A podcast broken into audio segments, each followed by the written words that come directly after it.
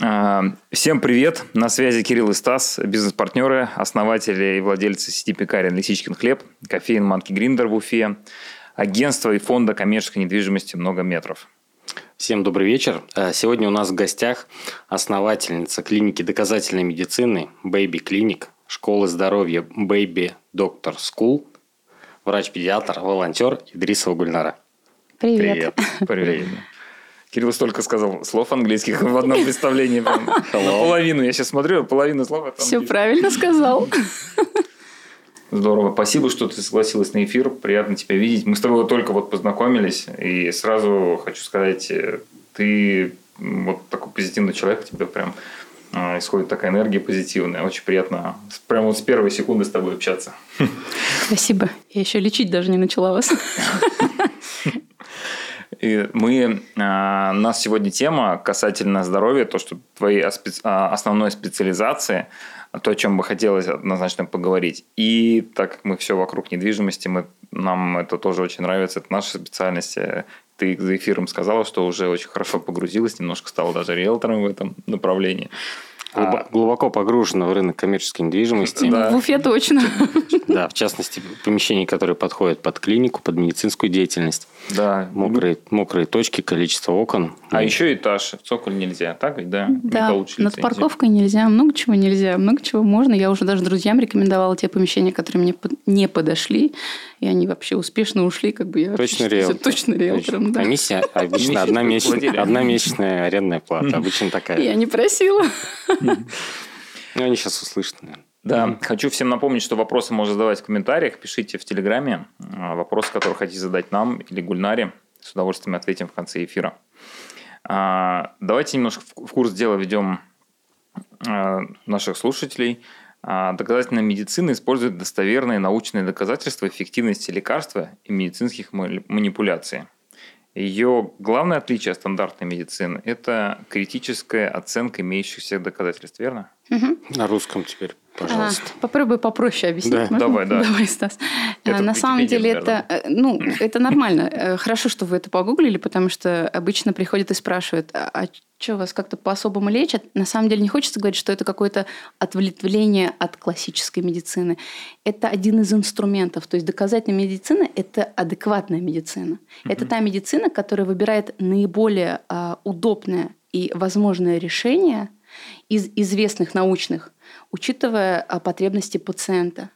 Ну, то есть это та наука, которая вложена в э, диагноз, это mm. правильный диагноз, который мы поставили, это возможность пациенту выбирать и принимать участие в лечении, это mm-hmm. опыт врача, безусловно. То есть это все то, что ну, за собой держит качество и науку. То есть она не стремится назначить то, что не работает, что, к сожалению, используется вот сейчас повсеместно, причем в любой сфере, а не только в педиатрии. И поэтому, наверное, сейчас, когда мы в регионе, и я просто с большой уверенностью это говорю, э, начали доказательную медицину популяризировать еще пять лет назад, когда я вернулась в Москву, я понимаю, что сейчас в Уфе уже не одна клиника, которая придерживается принципов доказательной медицины, а для пациента это, который понимает, что такое докмед, это определенный маячок. Ну, то есть пациенты, мы выставили это в вывеску, или пациенты, которые зашли в наши соцсети, знают, что доказательный врач, вот он в этой клинике, он точно нам поможет. И это тот врач, который, ну, за его спиной наука и опыт, и это как бы возможности, желание помочь пациенту, учитывая его потребность. И это очень важно тоже, учитывая его потребность, именно этот термин, потому что мы всегда с пациентом в партнерстве. Но в нашей стране обычно привыкли, ну, условно, врач прав, а вы как бы вот сидите, пожалуйста, назначение выполняете. Э, в педиатрии я для себя поняла, что это невозможно. То есть, если ты с мамой и с папой не в партнерстве, они не будут ничего соблюдать, они найдут другого врача, они сделают ребенку хуже, чем есть. Ну, хорошо, если не сделают, или там будут использовать какие-то препараты, которые не работают. Так вот, это важно, что доказательная медицина – это та медицина, которая всегда в партнерстве mm-hmm. с пациентом. Неважно, у нас кардиолог или невролог или педиатр. То есть это то, что мы учитываем, это то, что мы слышим и слушаем. Mm-hmm. И доказательные врачи, да, мы говорим, что это те врачи, которые фуфломицины не назначают, препараты, у которых нет доказанной эффективности. Но я понимаю, что если ко мне придет мама или папа, которые вот там пять ночей не спят, у них температура, они готовы просто вот любые деньги заплатить, только вот вылечите, пожалуйста. И у них были какие-то назначения условно недоказательных препаратов, гомеопатии, и я не буду это отменять. Я понимаю, что если мама этот сахарок пять раз в день дает, она уже что-то делает. А ничего не делать очень сложно. Ну, то есть сказать, что вообще у вас ничего делать не надо, вот у вас просто вирус, температура, да, она может быть 10 дней, до свидания, вот с вас 5 тысяч. Они на меня посмотрят, скажут, так себе вы врач вообще. А тут, если есть потребность пациента что-то делать, а она часто есть у наших пациентов, причем не только у педиатрических, лучше дать им возможность это сделать но при этом мы понимаем, что мы их не обманываем, мы честно им об этом говорим.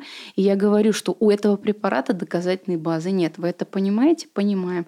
Вот я его оставляю в назначениях условно, и вы будете его использовать просто потому, что вы будете что-то делать. Но вы должны понимать, что вы не от него выздоровеете, угу. а ну, вы выздоровеете вот потому, что патогенез такой-то у заболевания, например. Угу.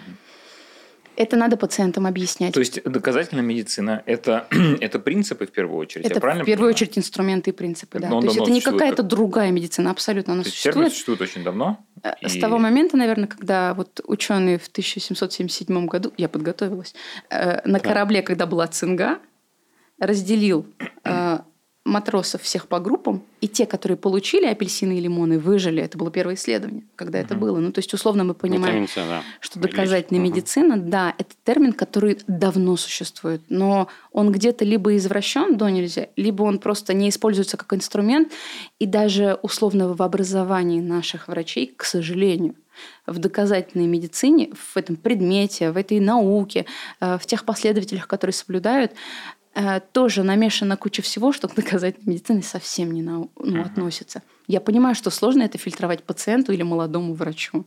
Я понимаю, насколько это сложно, поэтому мы ведем огромную работу, чтобы это было понятно не только нашему определенному пулу пациентов, но и другим пациентам, и другим врачам, и молодым специалистам, которые всегда могут к нам прийти и понять, что такое наука в медицине и как в ней разбираться.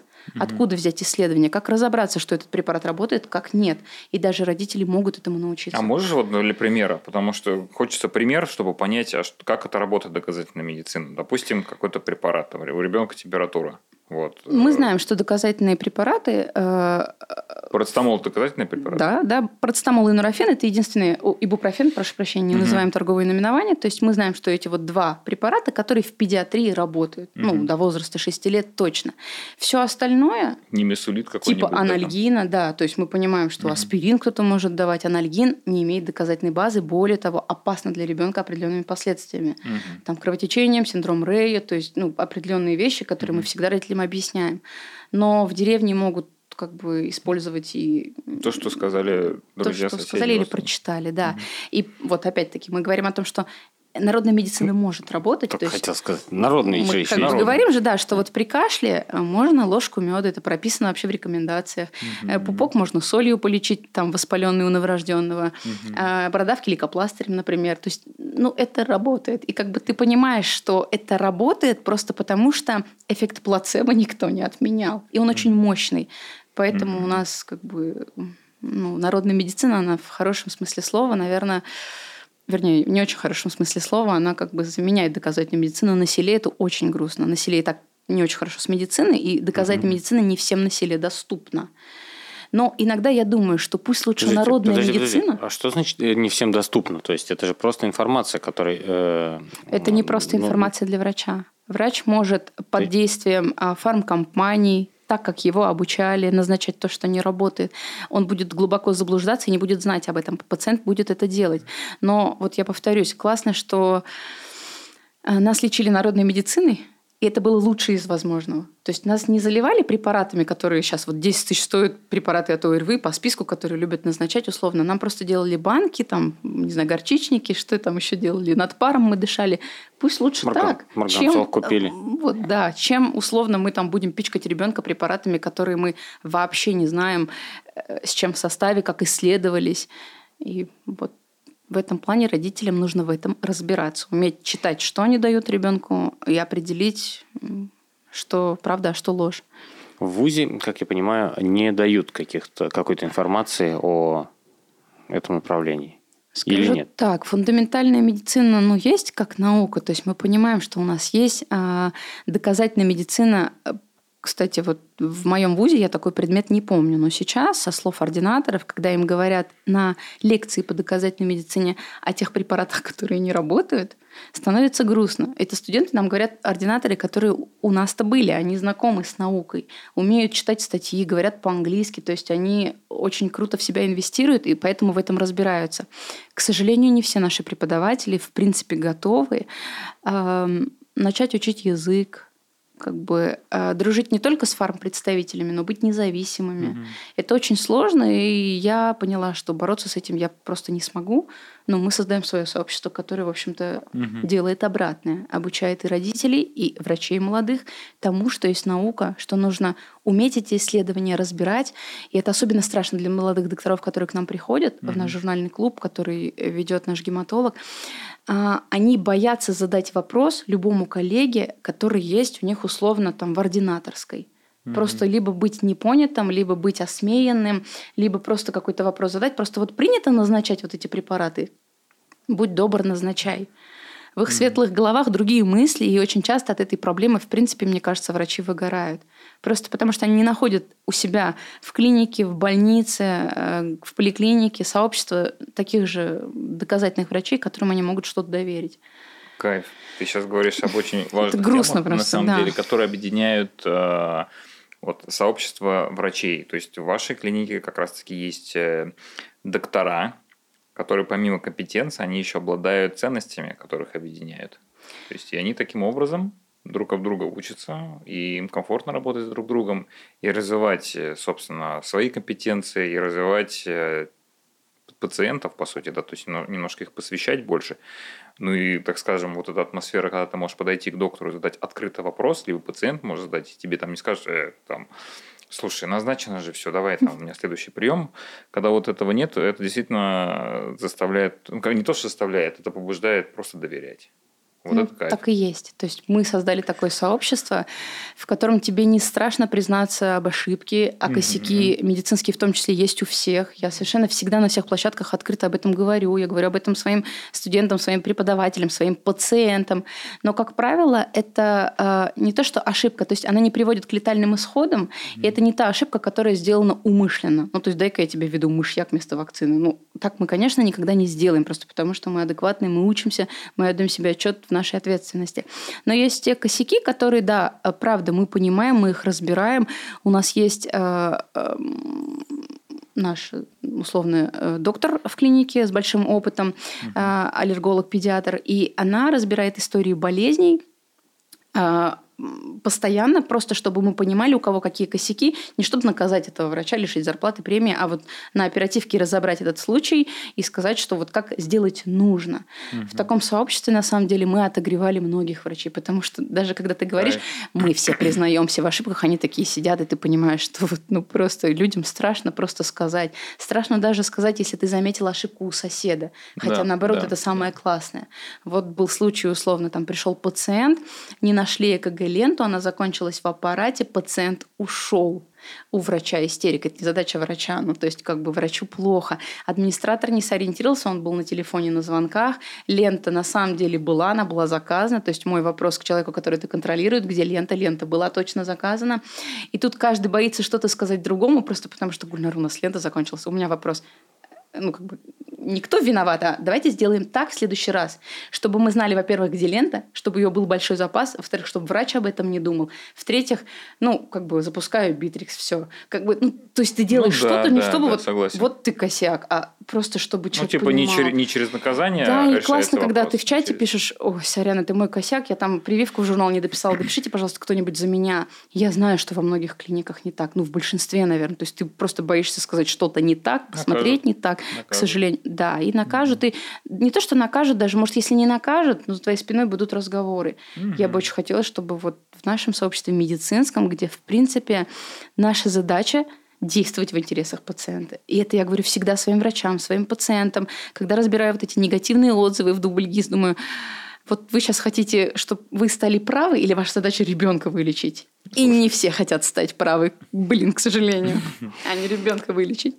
Ты говоришь о сообществе, да, это в рамках э, Baby Doctor School? Э, все, да, или это в начале этого года мы запустили журнальный клуб, и в первую очередь это сделали для наших врачей. Что такое журнальный клуб? Это сообщество, то есть мы собираемся и разбираем какие-то статьи, иностранные, в зарубежные, да? в офлайне, Очень. да.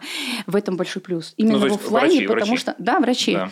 И мы это сделали больше для своих врачей, чтобы просто их, во-первых, подтянуть, то есть чтобы они... Для своих, которые работают в вашей клинике. Да-да-да. Угу. Но мы получили такое большое количество отзывов, и к нам начали приходить врачи просто из обычной госполиклиники, врачи из стационара, врачи, мамы в декрете, которые просто в декрете превратились в АГУ, и им хочется куда-то выйти, чтобы просто начать врубаться в науку. Угу. Это так круто, потому что эти эти врачи, уходя от нас, они просто с другой головой уходят. Они приходят в свои ординаторские и там пытаются что-то изменить. Я в этом вижу вообще большой ресурс. Я так благодарна команде, которая это реализовала, потому что одна бы я это не сделала. Но мы видим большой в этом а, плюс ну и будем продолжать это развивать. Я надеюсь, что уже в большем масштабе, ну, в новом месте. Круто, ведь это еще работает как э, HR-платформа такая, да?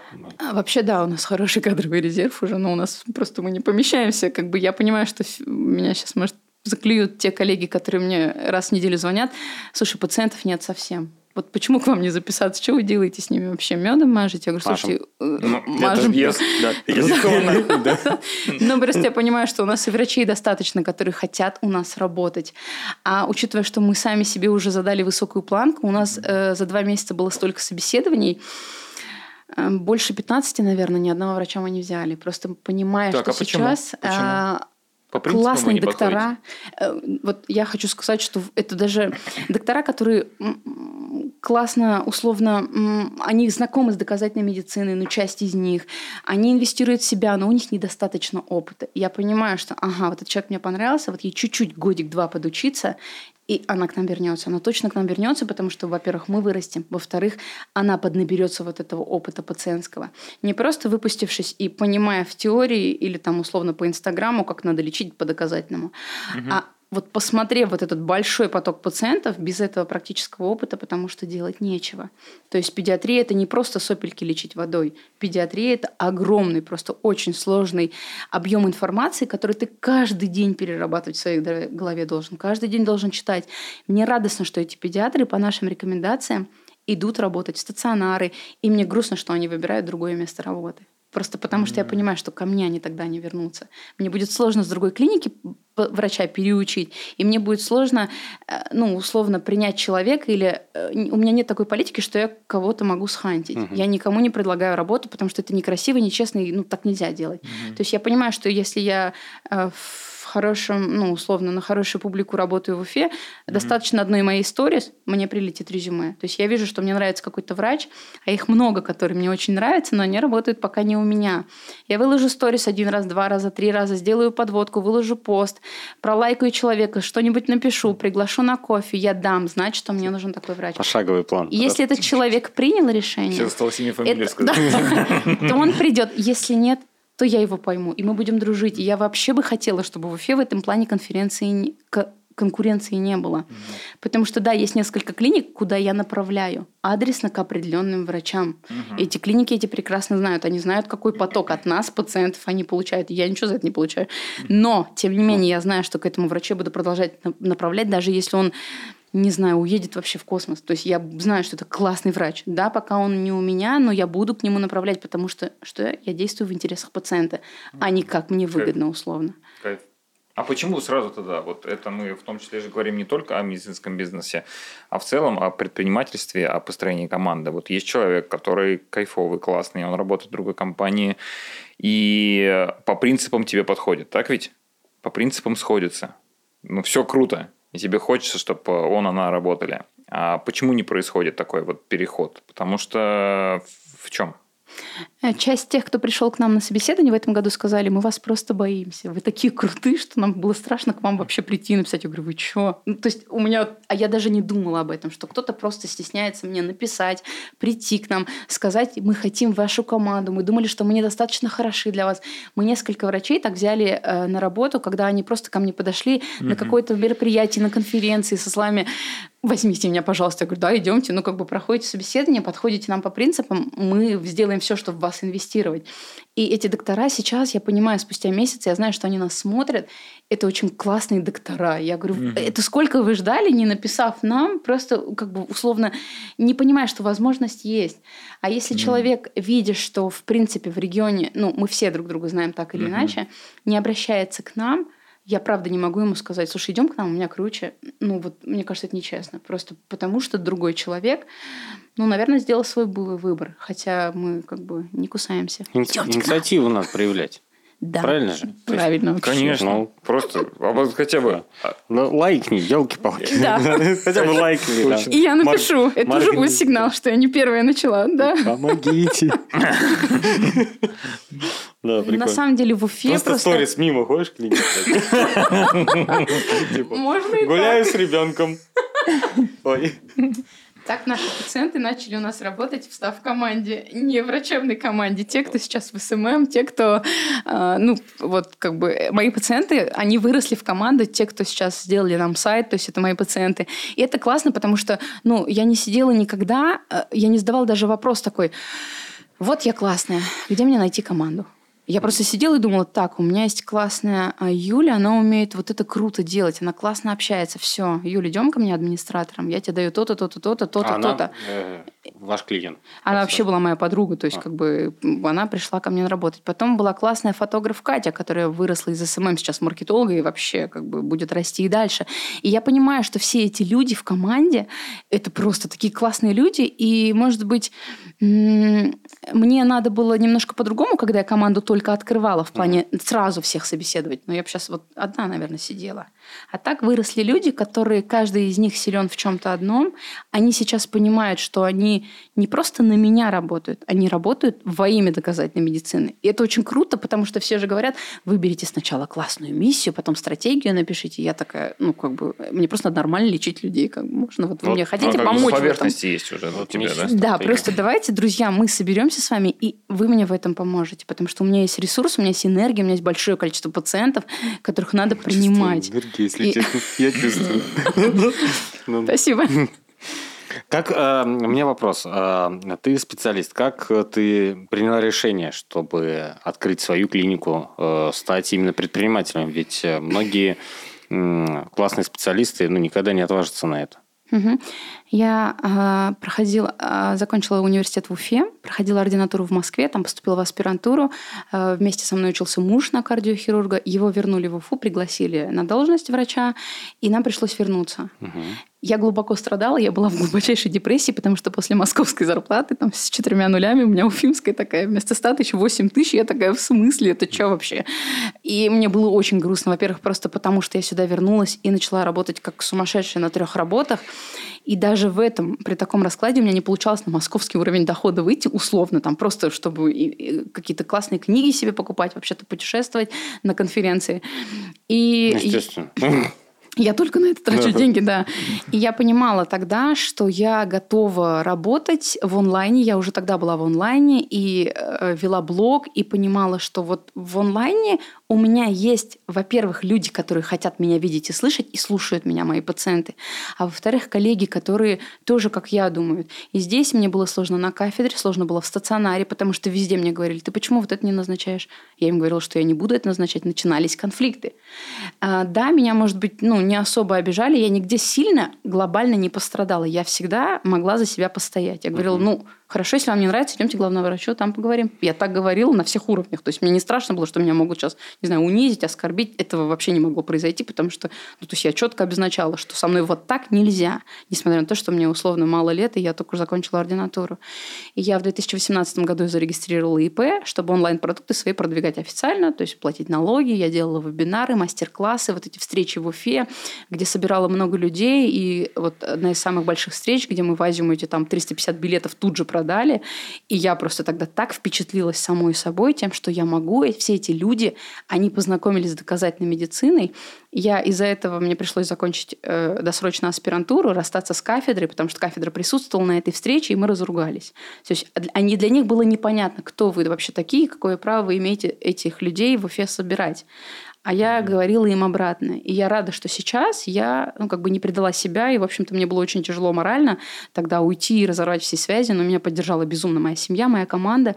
И я, посоветовавшись с мужем, в общем-то, открыла клинику, э, просто взяв максимальное там количество кредитов, э, продав машину просто потому, что говорила мужу, мне не хватает денежек на ремонт. Он такой, сколько? Я говорю, миллион. Он мне на следующий миллион. Я говорю, ты что? Он такой, я машину продал. Я на него смотрю, ну ты сумасшедший, у нас машина была одна. Он говорит, ну, блин, ты так прикольно рассказываешь про клинику. Я говорю, о, хорошо.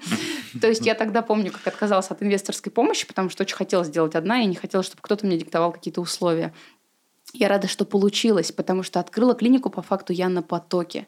В этом я да. вижу сейчас плюс, потому что если бы я просто сделала классный ремонт, золотые унитазы и вот ресепшн с дорогим компьютером, угу. вот я бы да, очень долго сидела еще и не дошла бы до своей точки безубыточности. А учитывая, что я с 18 года принимала как ИП в частном кабинете, в клиниках, работала как сумасшедшая, у меня был очень мощный поток, который тоже там вот сегодня октябрь, они могли записаться только на феврале. Я думала, блин, ну точно надо открываться.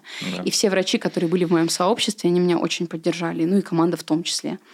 И уже потом не страшно было ничего в плане юридических проволочек, просто потому что я ушла с юрфака, чтобы в медколледж поступить. Поэтому у меня семья юристов. Мне не было страшно там связываться с ИП, с налогами. То есть я просто думала, так, помогите мне, пожалуйста, вот люди, вот вам деньги. Ну, как бы все. Я думаю, главная моя задача – классно лечить и ну, нарабатывать этот поток и растить это дело.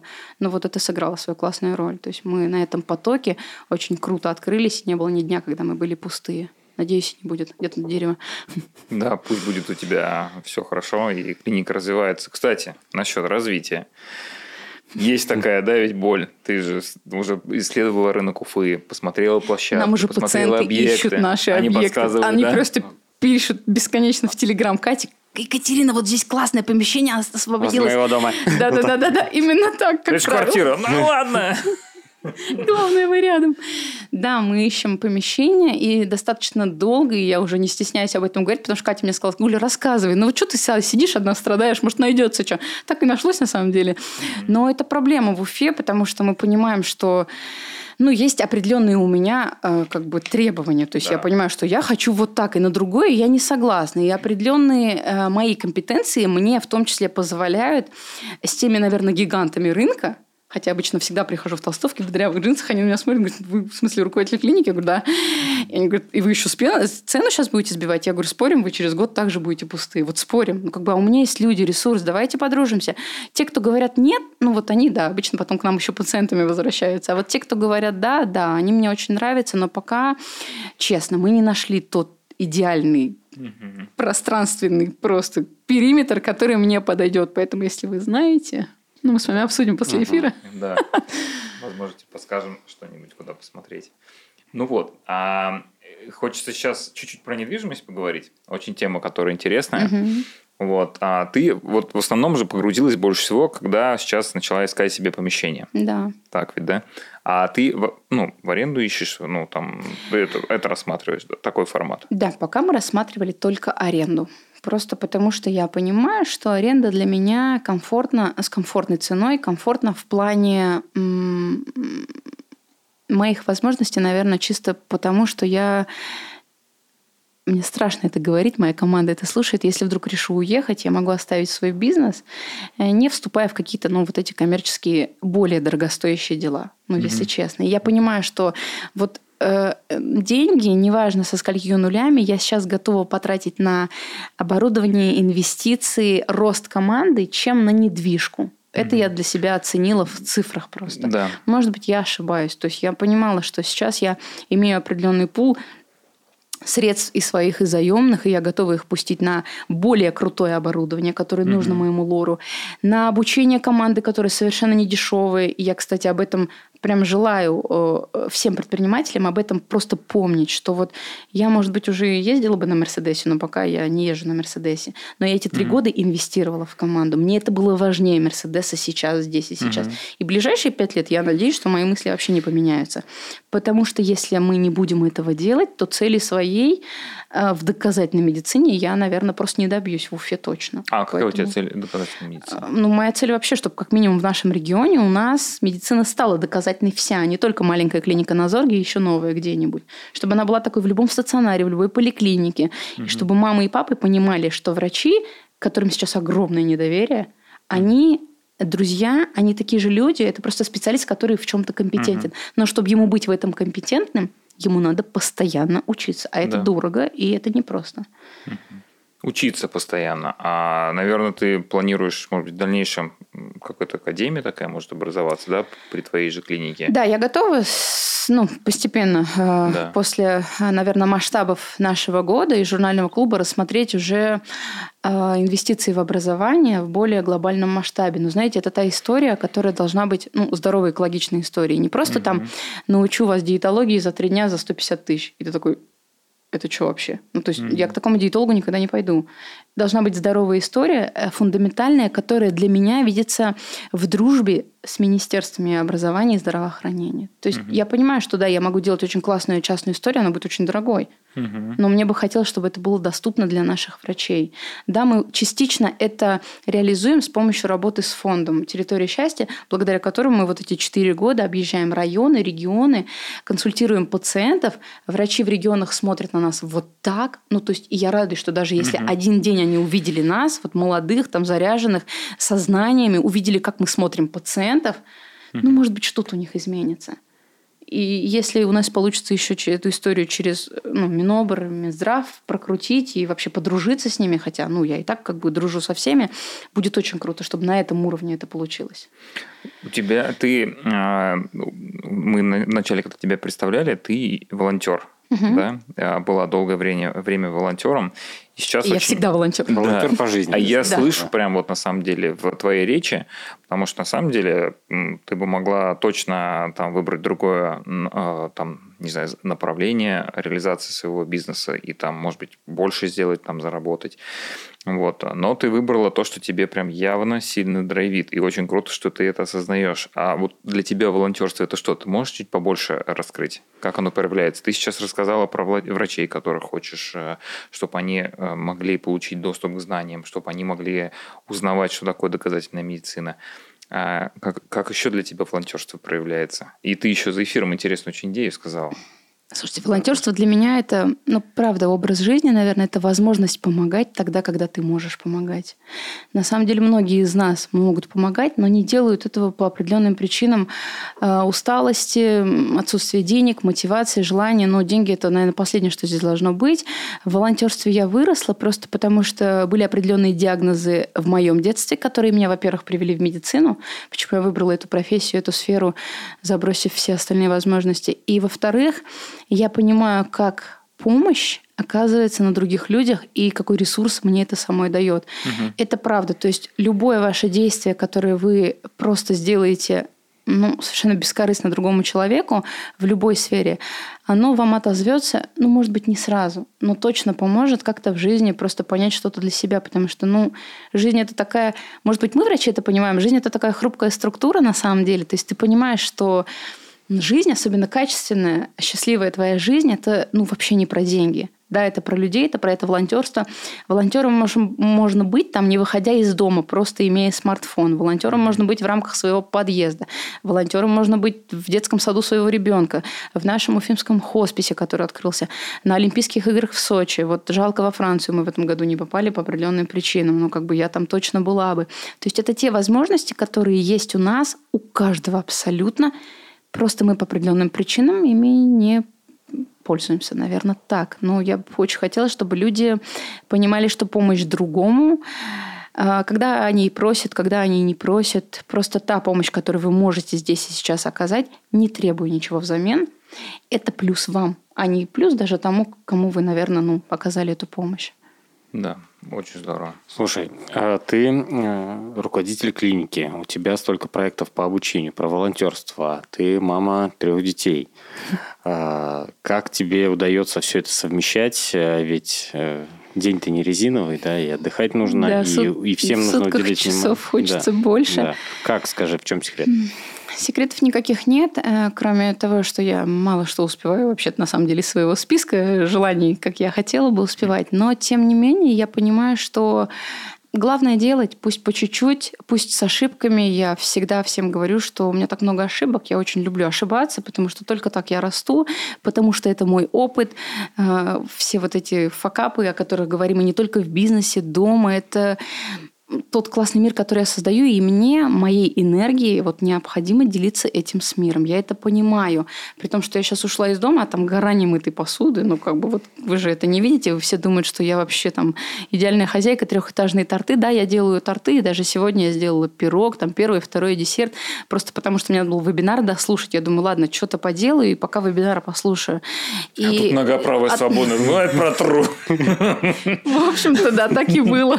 Я просто младшему сказала, там тряпка, вот ты разлил, иди сам протри. Это классно. Третий ребенок, он сам пошел и протер. Думаю, вот с первыми двумя так бы не получилось.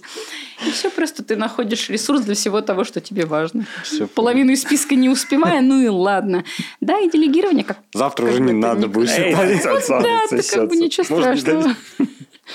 Хороший, хороший подход. Я хотел про термин еще, еще вначале спросить про... Ты упоминала термин фуфломицина фуфломицина. Еще мы заявляли про прививки. Вот можешь сказать, фуфломицина это что-то научное или да?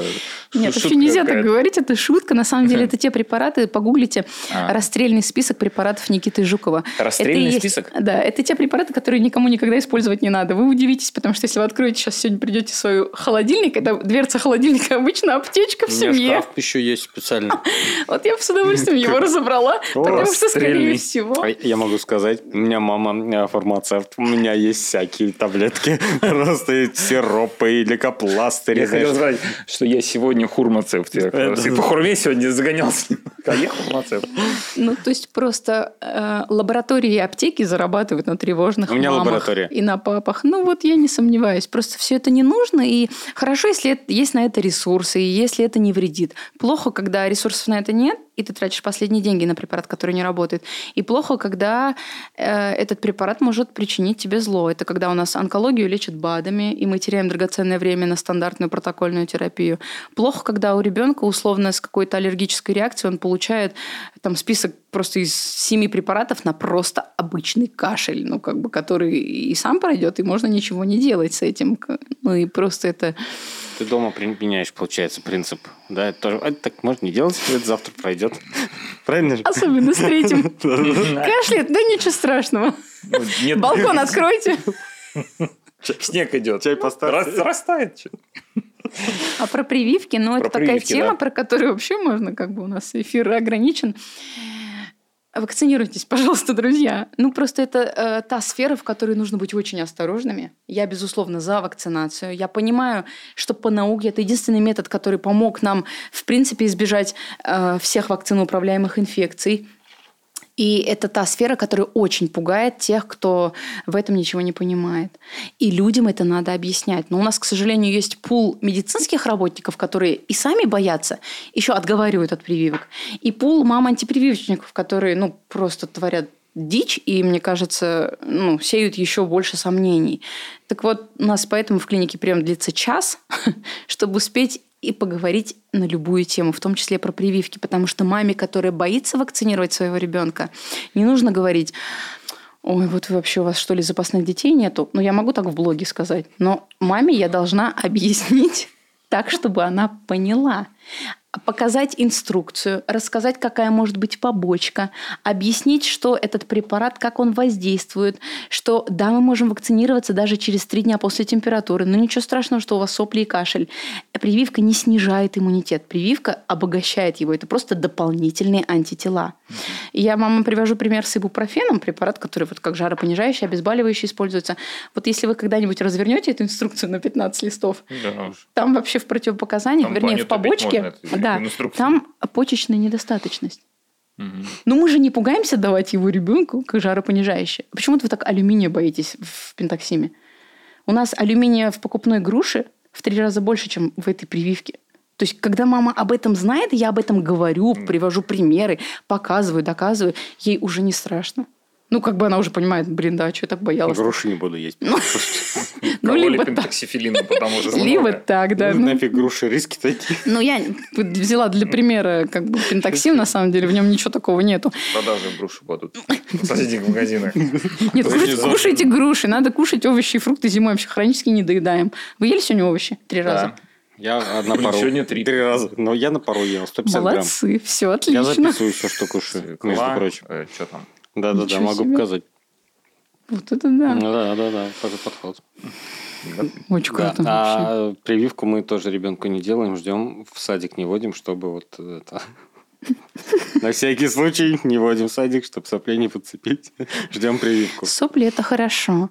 То есть, когда мы говорим, что дети в садике часто болеют, это же боль родителей, ну вот малышей, которые О, два да. дня ходим, три недели болеем, бесит уже это. О, всех такой ну, график. То есть это нормально. Это классно, что ребенок, самое главное, он выздоравливает из этих состояний. И именно в это время у него и формируется иммунитет. И чем больше у него будет этих ОРВИ, тем богаче у него будет иммунная флора тем уже и последующие. Будет у родителей и других ну, детей. Ничего страшного. В общем-то, да. Просто не надо этого бояться. Классный разговор с папами просто вести. Я понимаю, что вы, как бы, ну, может быть, не сильно тревожны относительно детей, но я надеюсь, что у вас нет такого, что три дня температурит, надо антибиотик. Нет же, да? Да, нет, нет такого. У Кирилла было, да, наверное? У нас такого нет. Ладно, мы будем работать над этим. Ну, точно, что Я и сам такой, давайте, у меня мама фармацевт, я говорил, нет? Да. Мам, давай таблетки вот какие-то. Пожалуйста, чтобы быстро выздоровел, пожалуйста. Чтобы завтра мне делал завтра кучу. Сегодня выпил, завтра, чтобы уже я ехал куда-то. Мама, это до или после? Место. А помазать чем? Ну вот. Ну, ну, поэтому у меня большая аптечка. Так, окей. Про фуфломицину я понял, про прививки тоже.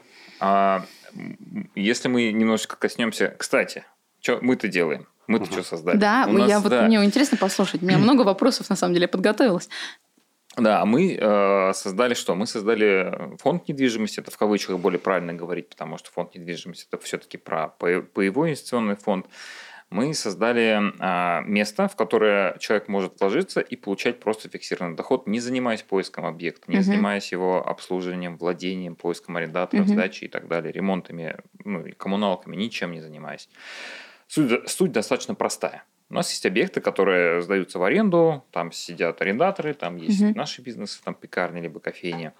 И а, банки обычно как? Если хочешь получить кредит, угу. ты закладываешь имущество, получаешь процентов 30-35 угу. от рыночной стоимости. Угу. Объект стоит, там, не знаю, там 30 миллионов, дадут 9, угу. 10 максимум. Угу.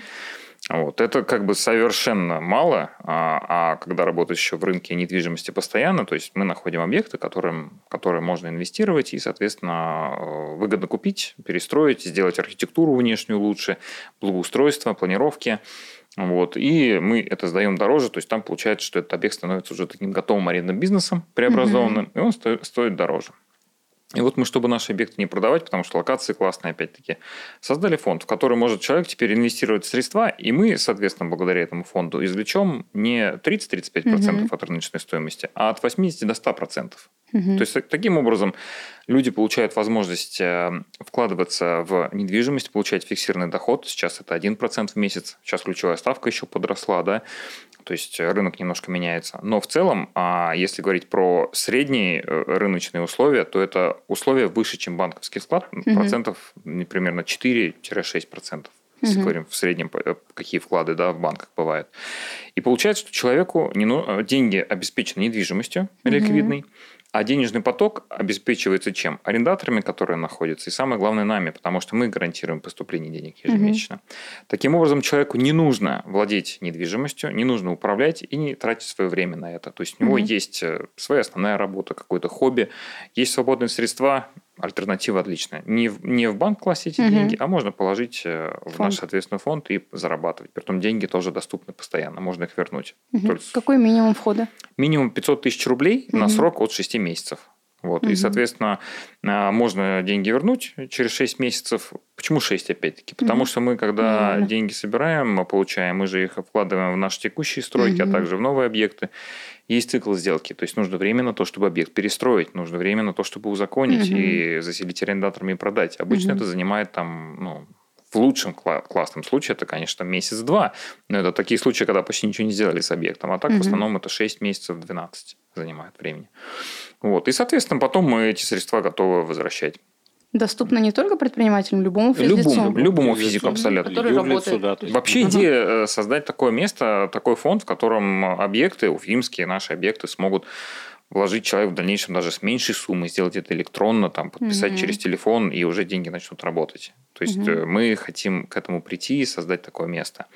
А, человек будет знать, у меня надежно все. Я вижу этот объект, он сдается mm-hmm. в аренду, он новый, красивый, с арендаторами. Захожу туда, там клиенты сидят, кушают. Может быть, это будет э, клиника, которая, может mm-hmm. быть, там арендует помещение. С коворкингом, да, есть... пожалуйста, для Кати. Да, вот. То есть это может быть различный бизнес, если он успешный, это значит, что кайф. У меня есть ликвидный объект, который, ну, не то, что у меня есть, я вложился э, или вложилась в ликвидный объект и он обеспечен еще арендатором, да, то человек чувствует себя уверенно. А может, это даже наш клиент, который ходит нам за mm-hmm. кофе, либо за выпечкой. А как вы к этому пришли? Это ново для Уфы? А, а, на самом деле это все существовало, и мы ничего нового не создали. Пришли к тому, что э, на одном из объектов нам давали, э, объект стоит там, условно, там 17 миллионов чем-то он стоил. Мы такие так не хотели его продавать, вообще очень не хотелось, потому что место классное, а, и арендатор там тоже наш бизнес. Но а, мы обращались в банк, нам говорят, ну, мы вам даем там 5,5 миллионов рублей. Угу. Но это мало, что мы сделаем? То есть э, мы их возьмем, мы только потом даже обед какой-то не купим. В итоге мы так туда-сюда думали и продали его. И потом уже на этом пришла идея, как же это делать. Да, можно брать частные займы, но они бывают иногда дорогие, там угу. по 3 там, процента в месяц угу. и так далее. Это не то. Здесь все-таки нужен такой приемлемый процент, и, и, так скажем... Плюс для всех участников. Да, то есть, чтобы человек получил какой-то для себя большой плюс. Угу. Вот нашли, родилась такая идея. И Опять же, почему а, это делаем? Потому что мы создаем пространство для бизнеса. И их получается делать очень даже интересно. У нас сейчас... Э, Аппетит пришел во время еды. Э, да, да, проектов, 15 проектов сейчас, 15 отдельных адресов, строек у нас. Медицинских нету? Нет, медицинских нету. Ну, потенциально может быть, вот, но... Ну, из действующих нет, то есть это в основном торговые виды деятельности. Общепит. Общепит, Общепит да, торговля, да, да продуктами питания. И, соответственно, мы хотим, понимаем, что недвижимость, она всегда понятна человеку. Mm-hmm. 50, даже 60 процентов мировых денег они находятся в недвижимости. И это самый, наверное, главный актив, которым обычно владеют люди. Любой бизнес, какой ни посмотри, mm-hmm. всем нужна крыша над головой, какое-то помещение, офис, торговля, склад, производственное помещение. В любом случае. Медицинский центр, все... надо сказать. Mm-hmm. Медицинский центр, да. Как мне в голову сразу не пришло. Вот. Всем, всем нужно медицинский центр. Всем нужно помещение, да. А при том, когда ты еще объект э, делаешь универсальным, то есть мы стараемся делать объект максимально подготовленный для будущего арендатора. Это высокие, это большие электрические мощности, это отсутствие ступеней на входе, это большое витражное остекление, это универсальная планировка, которую можно настраивать гибко. Медицинская клиника. Ну, в то, да, да, да. Это первый этаж по документам, опять же, потолки минимум 2,7 метра, да ведь? Армстронг есть, и моющийся. Можно моющийся. Есть, есть проект, на самом деле, где мы э, специально, чтобы уйти от ступенек, э, занизили полы и получили высоту потолка ну, 3,8, там 3,9 3,9, да. То есть, то есть это решили два, что два вопроса сразу, да, и отсутствие ступенек, и высоких угу. потолок помещений. Да, и так вот, в принципе, создаем какие-то небольшие локальные объекты, и потихонечку город в том числе там при нашем участии. Это в Уфе только, лучше. да? Да, мы, мы только по Уфе работаем. Угу. Вот.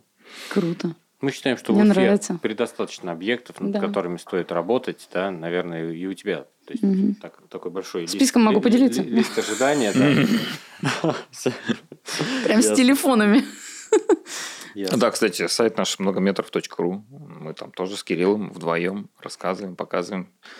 Многометров.ру. Там, э, в принципе, можно нам написать, можно в Телеграме, можно в личку. Телеграм-канал Кирилл и Стас. У тебя как Телеграм называется? babydoctor.ru. Но даже то, что вы создали этот подкаст и пошли таким путем распространения информации, это очень круто. Ну, то есть, как бы, мне очень нравится просто потому, что я долго Первый изучала, прежде чем согласиться, ну, просто потому что я понимала, что так, это что, кто начала гуглить, читать, все эти не читаю, читаю, думаю, так, Потом расспрашивала у всех, кто был, во-первых, а во-вторых, у тех, у кого я впервые услышала про вас, у Илины Лагом. И когда была экскурсия, я не успела на нее записаться, когда была экскурсия по объектам, я да, хотела да, тоже да. поездить, посмотреть. Вот я да. тогда подписалась на канал ага. и думала, ага, ну то есть как бы прикольная тема в Уфе. То есть я же тогда только активно начала искать. И мне кажется, э, делать такое дело, где вы с помощью предпринимателей в том числе заявляете о себе, это очень круто. Да. Я прям, ну вот правда, то есть я даже думаю, что никто еще до этого не додумался. А так просто, ну, не посвящаешь иногда бывает. А тут такая классная тема, и рассказать, то есть, ну, друг да, другу. себе и познакомиться. Да, то есть, да, а на самом деле что... мы коммерческой недвижимостью начали заниматься, потому что здесь ежедневное общение с э, предпринимателями. А в жилье там по-другому. То есть, другие э, люди, другие поводы, да, э, у них. Кто-то продает, кто-то покупает, то есть... Угу чуть другой клиент. Вот. А здесь нам интересно и принимать участие в развитии каких-то компаний, кто-то ну, развивается город так в том числе, да. то есть это круто. Да, и вот наши агенты, я вижу, как им приятно, когда э, они сдают или продают э, какому-то заведению, например, да, и потом э, они чувствуют свою причастность к тому, что там здесь открылся магазин, например, или какой-то кафе, а вы ресторан. с предпринимателями на связи, да, ведь? Ну, то ну, есть со всеми, кто открывается на объект. Ну, в принципе, да. Были те, у кого не получалось, или как-то им помогали, то есть кто там условно закрывался, открывшись? Да? Ну, конечно. Были, были, ну, конечно. Вот мы работаем конечно. в коммерческой недвижимости э, с 2010 года. Угу. И за это время мы видели достаточно много кто открывался, закрывался. То есть э, закрывался, потому что не получилось, не взлетела концепция, или там открылся рядом конкурент, потом пришлось закрыться. Таких примеров целая куча и в каждом сегменте. В торговле, в услугах. В... А есть что-то одно, что их объединяет? Почему не получается? Можете сказать? У предпринимателей? Что-то одно. Ну, я бы сразу не выделил. Вот отвечу сам В каждой за сфере себя. свое, да? В каждой сфере свое. Ведь э, рынок многие конкурентен. Да, то есть, когда mm-hmm. рядом открывается что-то крупнее, сетевое, например, то есть, ну, там, в ближайшем радиусе становится некоторым хуже. Кому и так было не очень, ну, становится еще сильнее mm-hmm. хуже. Э, кого-то там пандемия, да, подкосила. Подкосила. И, да, угу. и, да, ну что далеко ходить, да, мы сами закрыли достаточно много пекарень угу. э, в пандемию, да, это были там те точки, которые, ну, до пандемии угу. вроде как что-то, а потом уже все стало понятно, трафики подрезались пешеходные, и нам пришлось э, принимать эти непростые решения, поэтому я думаю, что тут факторов на самом деле у каждого свой, что-то одно, но я бы не выделил. Ну, я бы вот несколько выделил. Первое, это, ну, может быть, заведомо такая, наверное, вот слово адекватность по отношению mm-hmm. к принятию решения по открытию какого-то бизнеса в локации. То есть можно идти от того, что мне хочется, я для себя хочу. я делаю, mm-hmm. да, я так хочу. Вот. А, это как бы хорошо, но очень важно еще анализ провести, mm-hmm. конечно же, понять, а кроме тебя-то есть еще и там парочки человек в твоей семье, кому это может быть интересно. Вот. Второй момент – это э, это может быть стечи, как бы сказать, как удача, так и неудача. Человек попал, не попал, допустим, в трафик и так далее. То есть, либо здесь анализа не дохватило, то есть, либо это MVP, который он как раз таки mm-hmm. делал, он мог съехать, потому что это для него это просто минимальный жизнеспособный продукт он сделал. Mm-hmm. Посмотрел, не полетел, ну, как бы окей, тоже адекватно к этому подходит. А есть э, как бы такие, которых нужно просто захватывать территорию, а потом кто что выживет, собственно, mm-hmm. какая точка, потом почищаются, которые неэффективны. То есть тоже своя есть стратегия. Ну, пекарень такое было, да, на этапе э, это, этот тренд, это направление пека, формат пекарнего дома развивался. Да. да. То есть э, многие просто открывались, чтобы занять локацию, открыться, mm-hmm. а потом кто-то открывался чуть ближе к э, пешеходному трафику, чуть и виднее, все. да, то есть и уже э, трафики и покупатели, они перераспределялись, и кому-то приходилось закрываться. Да, ну, да. да, есть э, самые интересные моменты, когда в рамках там одного дома э, один и тот же бизнес, так скажем, один и тот же сегмент э, берет помещение и делает ремонт, и они друг о друге не знают. Недавно история была. Да, да ну то есть, да, да, то есть они свеженькая прям. Ну тратят ресурс, делают ремонт, да, то есть, ну как бы ну, типа, они взяли помещение, тот, кто принял это решение, он принял. Нет, знают, наверное, кто риэлторы знают, ну, получается. Ну, агенты, кто, да, да, кто-то, да. может быть, знал. Ну, там, да, то есть состыковал. Не, ну, конечно, кто Но неумышленно. Знал, да. Я к тому, что люди тратят ресурс, делают ремонт, ну, а в какой-то момент, когда уже потрачено какое-то большое количество денег, там, приезжает такой, елы-палы. То есть, ну, как бы, здесь тот же сегмент, тот же конкурент. Но А Сейчас решение, ответ реш... на вопрос, почему у меня еще вторая клиника-то не открылась. Ну, да. я все прекрасно понимаю. Ну, То есть тот анализ, который я провожу постоянно.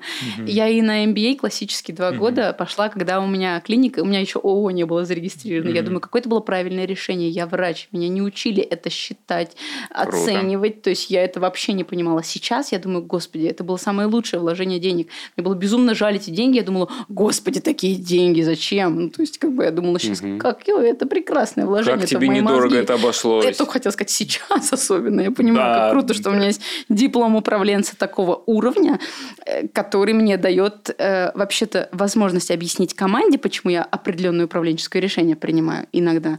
Во-вторых, понять для себя, почему я делаю вот так, а не иначе. А, ну, учитывая условно непростое время, там и ковид, и, повторюсь, эти политические все моменты, и там условно, mm-hmm. что у нас федеральная сеть в УФУ зашла по медицине, там, условно пытаясь такого же уровня добиться, как у нас. Я поэтому осторожна, и я понимаю, что да, я лучше буду искать и продолжать оценивать, копить, может, где-то инвестировать, растить команду. Никто, она, ну, условно, обучать их, то есть держать их у нас, но откроюсь тогда, когда я буду понимать, что вот у меня сейчас все сошлось по цифрам, а не просто, когда я открылась, я так хочу, я такая классная, ну вот это... Типа скорее открыться, да-да-да. Да, ну, да, да, да. Да, открыться. А это сам по себе бизнес такой вот? Кстати, такое было вот э, за мое время даже от моего ментора несколько раз. Давай уже не думай, давай, давай. Как я рада, что я не послушал. То есть я понимаю, что бизнес это всегда ответственность все равно на тебе. Как много бы крутых у тебя не было консультантов, вот здесь и сейчас лучше вот ты вот сделаешь так, а не иначе. Ну и винить будешь как бы себя. Вот окей, ладно, я сделала так, но я вот потому что я так решила, а не просто потому что давай быстрее открывайся, а то вон там ребята ремонт делают. Ну, вообще, ну, это вообще не касается, наверное, медицины и нашей миссии. Но то есть, может быть, если бы я открывала сказать. да, магазины продуктовые, может быть, я и думала, ладно, открою второй, закрою. А тут такое дело, которое ну, как бы немножко чуть сложнее, наверное. Конечно. Ну, я не обесцениваю другие сферы, а просто понимаю, какие здесь вообще ресурсы и какой Нет, здесь точка входа, конечно, дороже. То есть. А да. чуть про цифры тебя спросить? Тут раз вопрос такой да. есть, опять же, да? Угу. Задали вопрос. А, вопрос задали, сколько времени и денег занимает получение лицензии по услугам, которые есть у тебя на сайте? Не знаю, наверное. А, ну, больше, как бы сколько открыть стоит клинику, да, лицензироваться? Ну, давай, можно про... Ой, слушайте, есть в Уфе разные специалисты, которые это делают за разные деньги. Начиная от 200, наверное, тысяч рублей. Может, дешевле, кто-то до полутора миллионов за это берет. Я приезжала в Минздрав с ноутбуком, с принтером. И каждый раз, когда они на меня смотрели, как на сумасшедшую. Потому что почему? Они исправляют одну букву в документе и говорят, езжайте, перепечатывайте. Я говорю, у меня вот принтер за дверью, сейчас перепечатаю. То есть они меня смотрели, как на вот такие, нифига. Мама. ты сейчас... Могу. Понятно. А, так это заламинировать надо. И поэтому, да, то есть у нас был ремонт просто по скоростным масштабам. Я благодарна команде и э, архитектору. Это тоже мои пациенты, которые нашли этих строителей, которые открывают клиники. Э, бригада была, то есть мы заходили в помещение, там было не один-два человека, там было вот в этих э, условно 150 квадратов одновременно 17 человек, поэтому ремонт у нас полтора месяца, все с нуля, Круто, без бетона.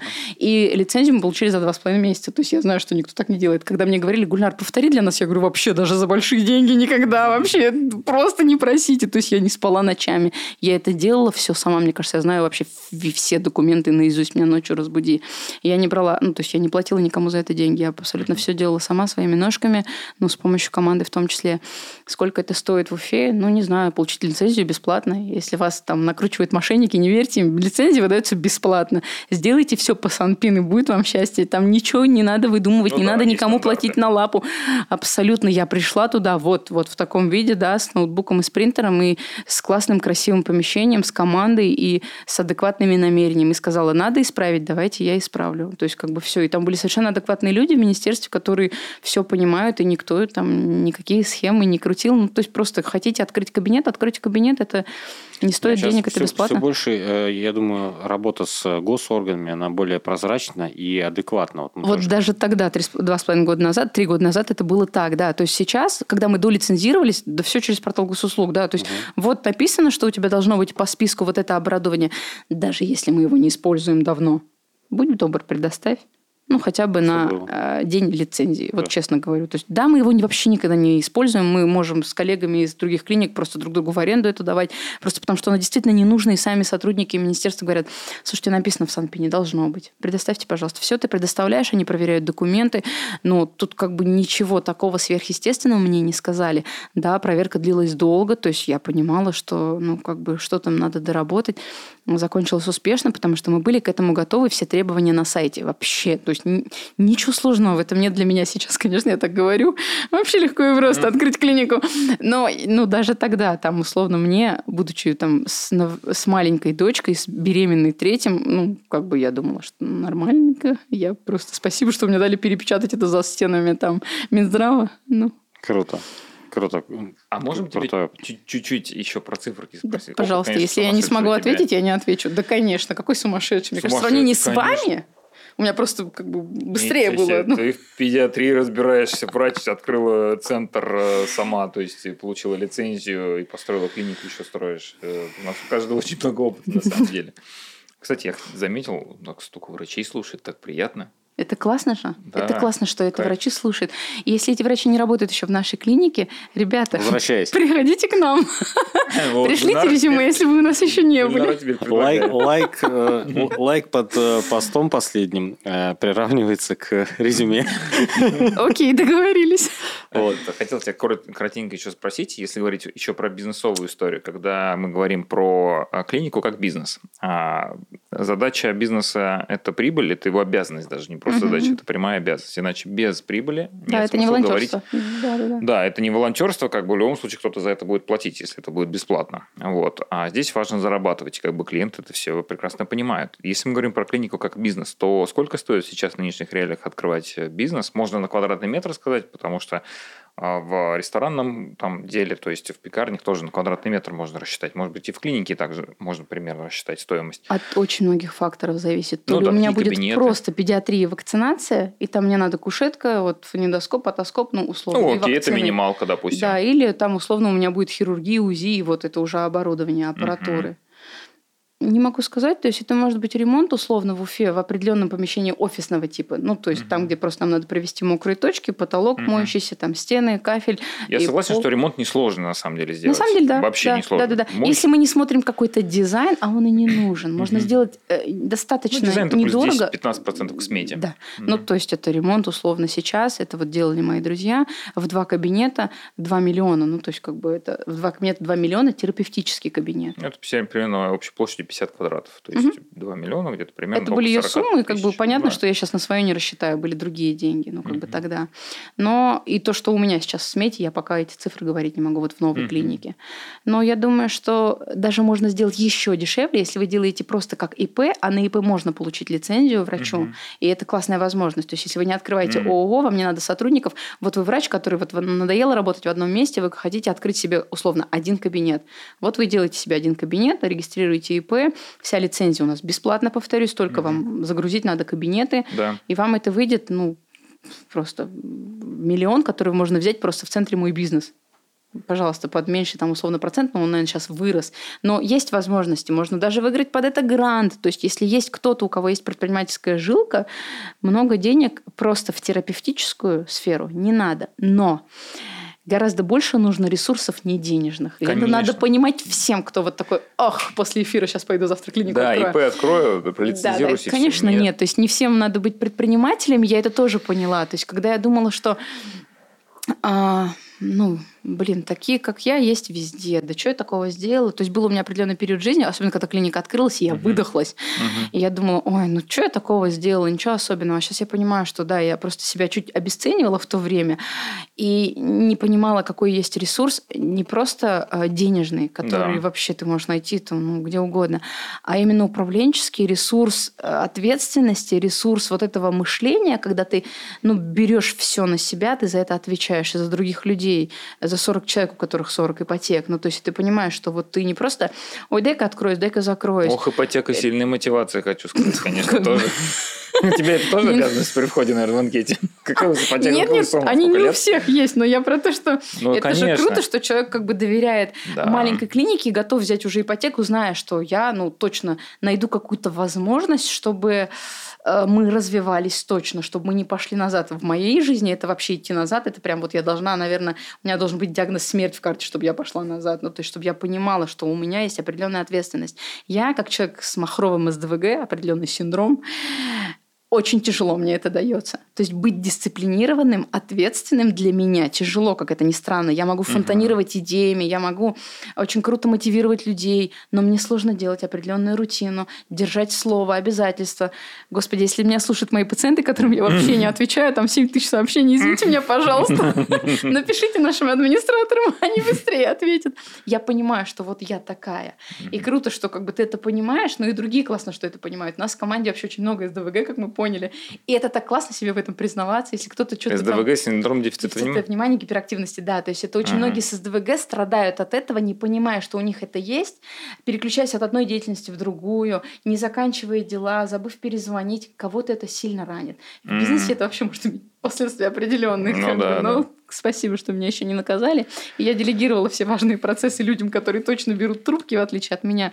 Но это есть такое. То есть я понимаю, что не каждому надо быть предпринимателем, открывать Конечно, да, да, безусловно. Наоборот, я больше даже скажу, что и, и не нужно, Потому Но что... я хочу, чтобы врачи зарабатывали, да. и поэтому нашим врачам мы провели лектории, как открыть ИП, как заработать, как оформить самозанятость, чтобы они в это шли, не боялись, если есть в этом ресурс. Вдруг кто-то признаться боится. Очень многие у нас, работая в клиниках, боятся своим руководителям сказать, я вот еще там-то подработаю, все, расстреляют просто. А я хочу, чтобы у них был доп. заработок, чтобы они зарабатывали на блоге, с рекламы, самозанятыми, Ты помогаешь это, да? Конечно, мы провели им лектории, как правильно оформиться, как зарегистрироваться вот сейчас, э, как бы рекламные интеграции вводить с токенами, чтобы прямо сейчас это делать, пока это актуально, потому что это актуально, и я готова их э, рекламировать в блоге в том числе, чтобы они росли, чтобы не только Кайф. поток пациентов Кайф. в клинике был их основным угу. доходом, так вообще нельзя. Должен быть какой-то пассив, который им позволит ногами кверху лежать правильную научную книгу читать дома, а не просто бежать за каждым пациентом. Угу. То есть, ну, финансовой грамотности мы, не, может быть, не должны обучать там своих врачей,